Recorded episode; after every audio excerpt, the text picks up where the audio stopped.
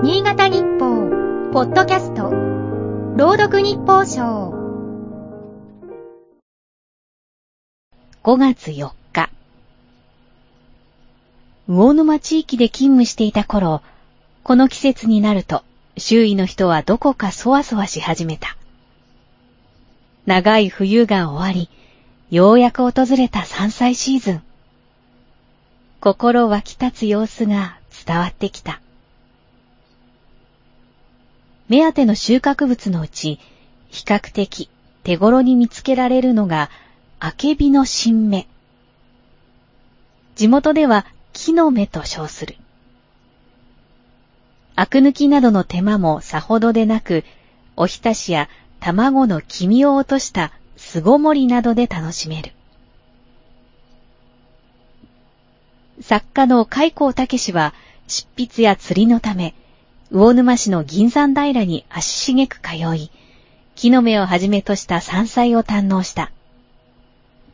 元サントリー会長で名優の佐治慶三と、ざるいっぱいに盛った木の芽をおかわりしたという逸話も残る。食通だった作家は、食物にはおびただしい味があるが、気品ということになれば、それはほろ苦さではないだろうか、と書いている。山菜のほろ苦さには気品としか言いようのない一種の正常があるとも表した。白いページ。その言葉にうなずく。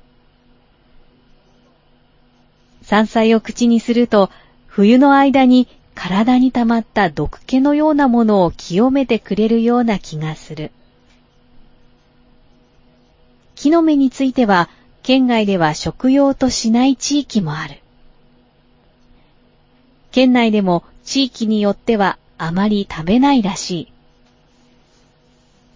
知人が隣県にある連れ合いの実家を訪れた際、ワンサと見つけて大喜びで収穫していると、周囲に怪げな顔をされたそうだ。食文化は地域に根ざす。木の芽をはじめ、ある種の植物を食べるかどうかも、それぞれの土地の文化だろう。そんなことを思いつつ、今年も山の恵みを楽しみたい。今日の日報賞は、FM 柴田富高由紀が朗読しました。